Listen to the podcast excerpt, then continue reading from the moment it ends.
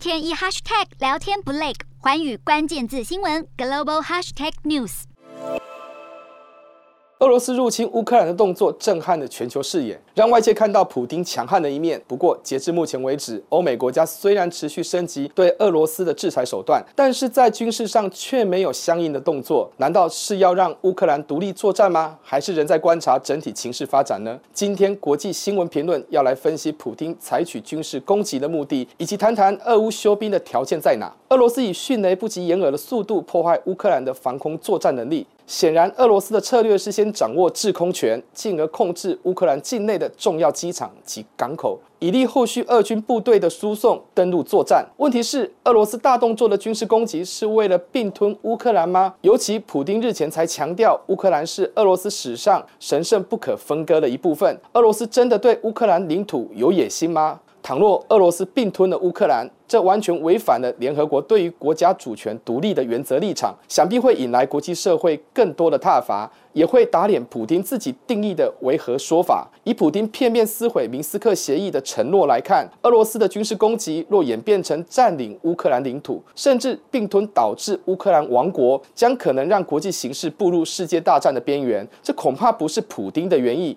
也不是俄罗斯可以应付的局势。换句话说，普丁的内心深处一定有开战的停损点。既然率先发动军事攻击，那么就必须掌握平息战事扩大的时程，而这扣紧了普丁的战略目标。普丁的理性选择是在欧美国家还未采取军事反击，甚至联合国安理会尚未做出决议之前，如何压迫乌克兰政府向俄罗斯称臣，以及威逼基辅当局进行政治转向。俄乌两国在欧美强力介入之前取得共识，这才是普丁内心里具有意义的外交胜利。检视二战后的国际政治格局，发动战争是大国权力角逐的手段。真正的目的不是要取得实质的领土控制，而是扩大政治权力的影响力。在这样的视角下来看，普丁的战略布局，可以发现，俄罗斯要争夺的是地缘政治利益，扭转乌克兰向西方倾斜的对外政策，以确保乌克兰成为俄罗斯的卫星国，诚如白俄罗斯的角色与地位。所以在乌克兰建立亲俄的傀儡政权，是普丁的终极目标。短期内，俄罗斯很难对乌克兰采取全面性的军事行动。这除了有时间上的压力，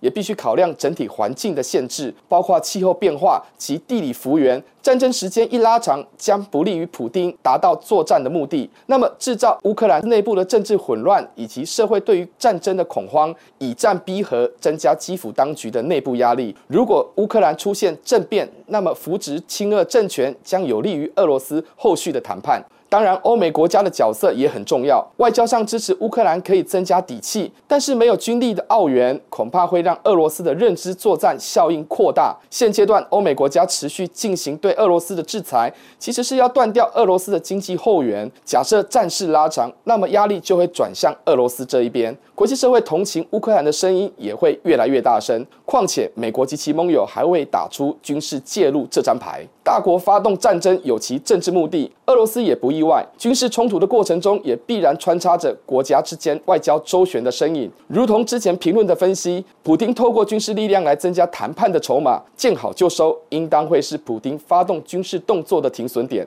避免战事拉长。俄罗斯会密集对乌克兰施以军事压力，就如同国际关系理论中的胆小鬼游戏一样。普丁赌的是。乌克兰会向俄罗斯低头，只是冲突落幕后该如何收拾战场，恐怕后续衍生的问题，俄罗斯对全球体系的震荡不会那么快就结束。Hello，大家好，我是寰宇新闻记者徐丽珊。如果你有聊天障碍、话题匮乏，想跳脱舒适圈这三种阵头，现在只要追踪寰宇关键字新闻 Podcast，即可体验一场沉浸式的国际新闻饗宴。从政治经济到科技，一百八十秒听得懂的国际趋势，让你一天一 Hashtag 聊天不 lag。